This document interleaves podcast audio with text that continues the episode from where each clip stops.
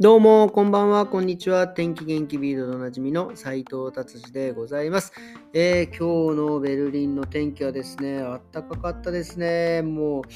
いきなりこんなにあったかくなるんですかっていうぐらいもうね日中はもう20度ぐらいあってですねもうちょっとだいぶ、えー、この気温の変化にねちょっとびっくりしております。まあただねなんか天気予報だと、まあ、週末はいいけどまた来週からちょっと崩れるみたいなねなんか悲しいことが書いてありますがまあでもね、えー、今日は本当に最高に、えー、いい一日でした。はいではビルド気になる記事いってみたいと思います。えー、とうとう現れましたね。まあ、ヨーロッパ、ドイツでもですね、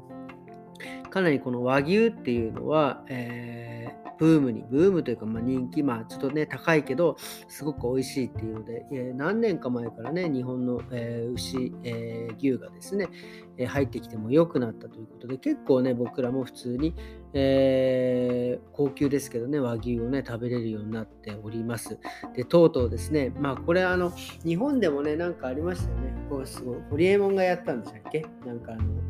小麦天国じゃなくて、なんだっけ、すげえ高いとんかつとか、なんかそういうね、やってた1万円のとんかつみたいな感じでですね、とうとうケバップでもですね、ケバップってその羊のね、お肉をスライスしたのと、前も言いましたけど、僕がいつも酔っ払うと買ってきて食べるやつです。ほんで、朝が本当に胃もたれしちゃうやつ。えそれのですね、羊のお肉じゃなくてですね、とうとう和牛でやったっていうケバブ屋さんがいてですね、これはベルリンじゃないんです。ボーフムっていうところなんですけどね。でそこでね、その和牛のですね、えー、ケバブを出すというね、とっても革新的なね、素晴らしい、えーと、お店ができました。でね、比較的値段もですね、まあ、さっき僕がね、日本のその高級和牛が1万円とか言ったから、ちょっと高いと思っちゃうのかもしれない、あ安いと思っちゃうのかもしれないですけど、まあ、20ユー、29ユーロ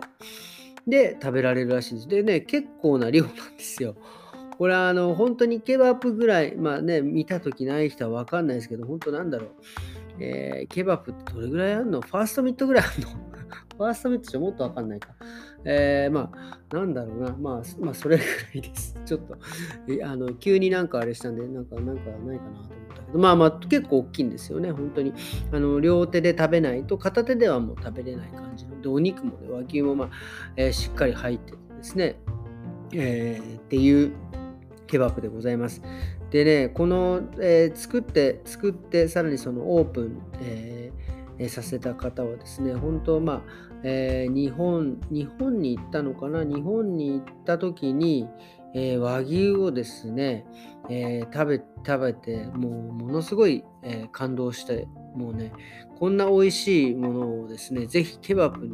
にね、入れるべきだっていう、まあ まあね、ケバップになぜ入れようともステーキで食わないんかいと思ったけど、まあ、そういう風にして食べるべきだって言ってですね、えー、まあ、えー、作っ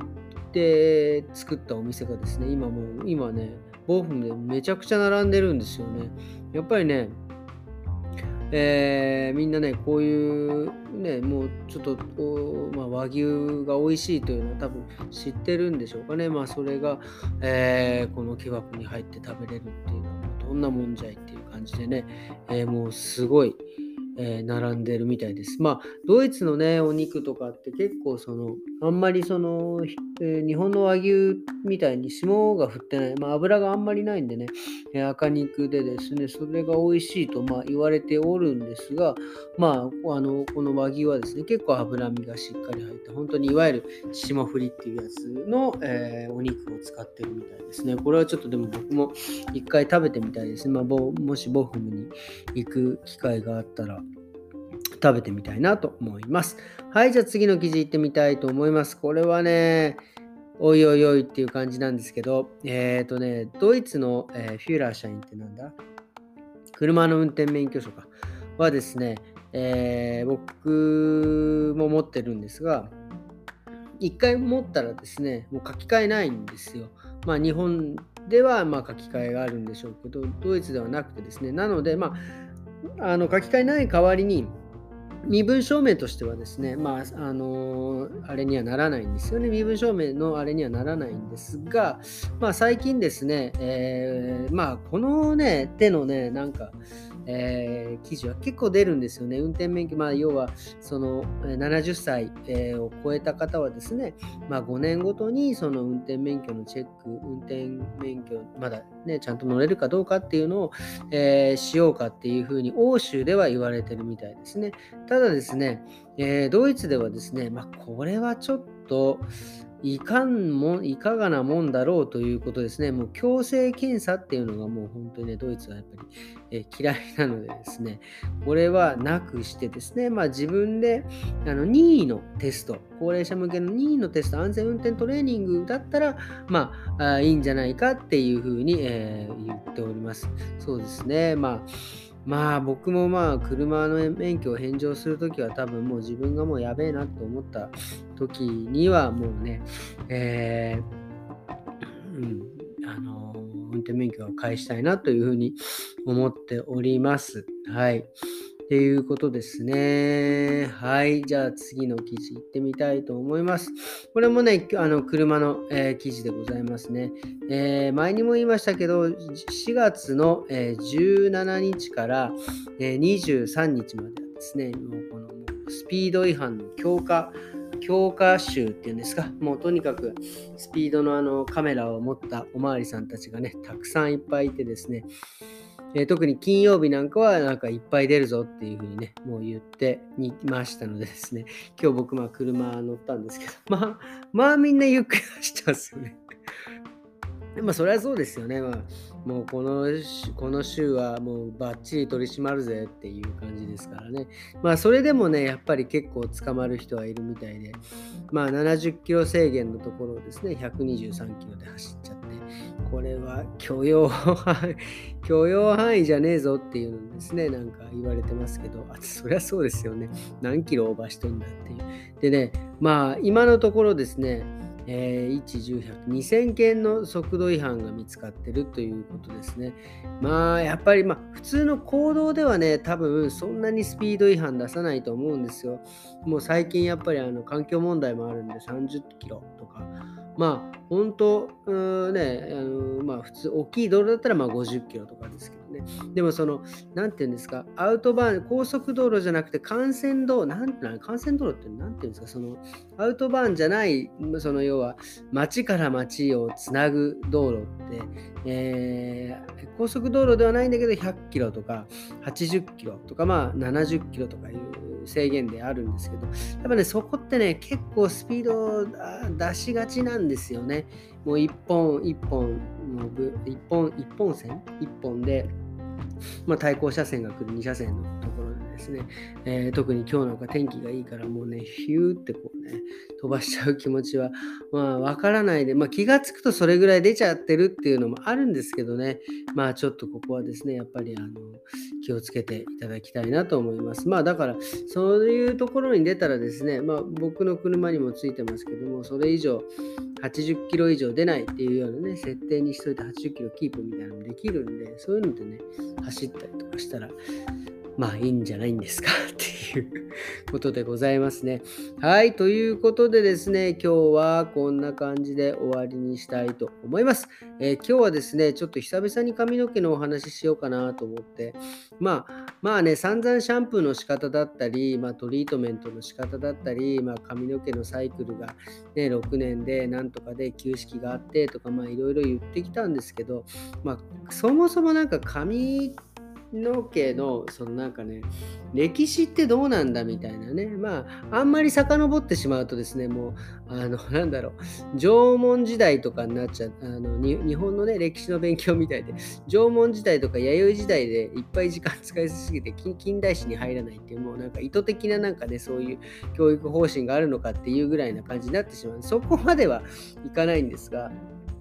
あの日本ってずっと明治とか、明治じゃない、えーと、昭江戸時代とかですね、まあ、曲げを言ってたじゃないですか。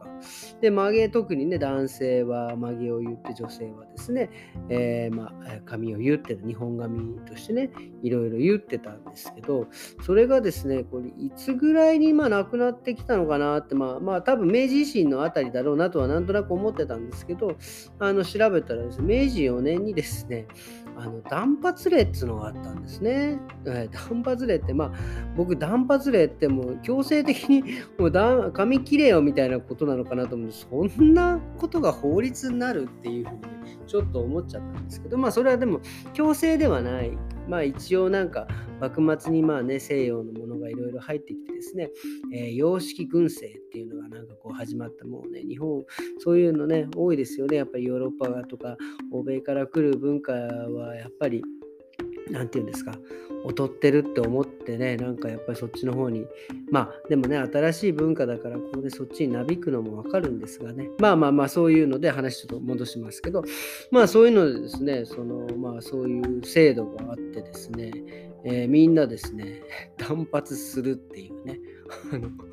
真面目ですよね。まあもちろん多分これ僕もあの、あの曲げ言った時あるんですけど、真ん中沿って。これね、結構大変なんですよね。剃ったりとか、綺麗に整えておくのっていうのはね。で、あのまあ正直シャンプーだって、まあその当時はですね、そのシャンプーではなかったですね、湯煎だ湯煎だと思うんですけど、まあなかなかやっぱり清潔に保てないとかっていうのもあってね、まあ、もちろんそのなんか早くこの曲げをね切りたいとかっていう人も多分ねたくさんいたんだと思うのでまああのー、自由にしていいですよっていうで さらになんかあの刀？すごいですよね。刀を刺すことが礼儀だったんですね昔はね。その刀も刺さなくていいよなんていうこともね、えー、なってですね、えー、で、その、えー、明治4年の、え3月にはですね、その天皇陛下もですね、まあ、曲げを言ってたのをね、え切っちゃった。で、まあ、普通に散髪してですね、まあ、さっぱりしたっていわゆるね、すっきりしちゃったみたいな感じになってね、まあでも、これすごい面白いなと思ったのはですね、あのこれ反対する人もまあまあいたんですね。まあだから強制的にすんじゃねえ。まあ強制ではないんだけど、うん、じゃねえって言って、こうなんかね、一気みたいなのも起きるっていうね。うん、あの曲げを言い続けなきゃダメだみたいなね、なんかそういうのもあって、ああ、なんか面白いなと思って、で、まあだんだんね、やっぱり、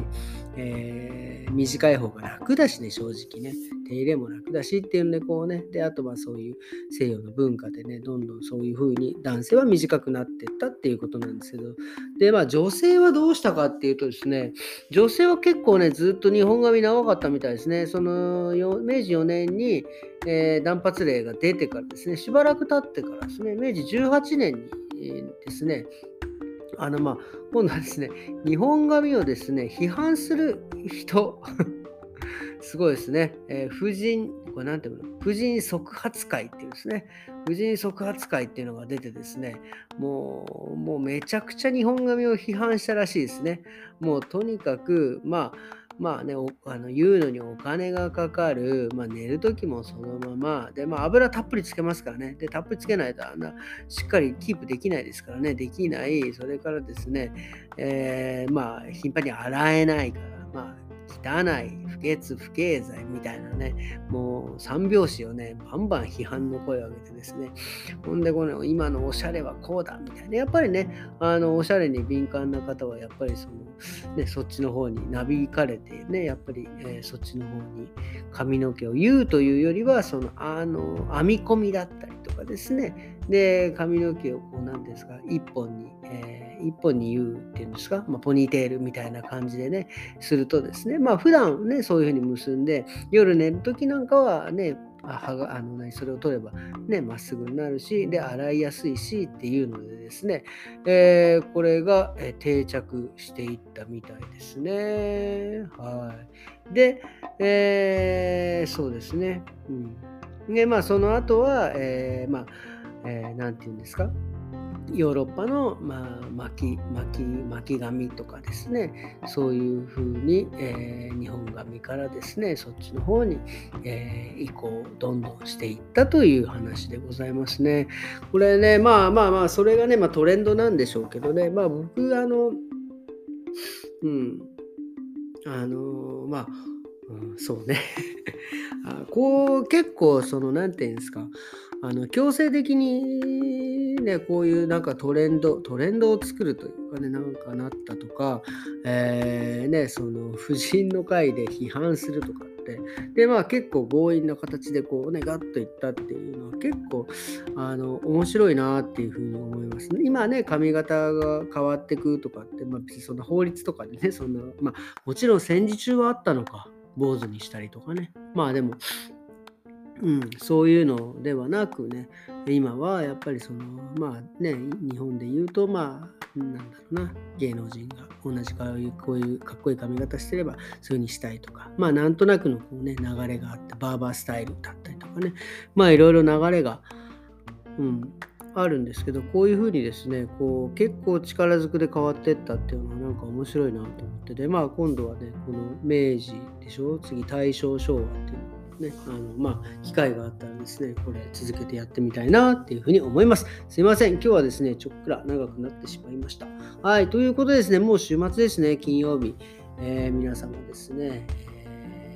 えー、もう今日は終わりなので、もう、あこれいつも夜撮ってるんで、えー、で、金曜日が終わって土曜日ですね、明日、もう週末ですね、え、皆様ですね、良い週末をですね、お過ごしくださいませ。それではまた明日、さようなら。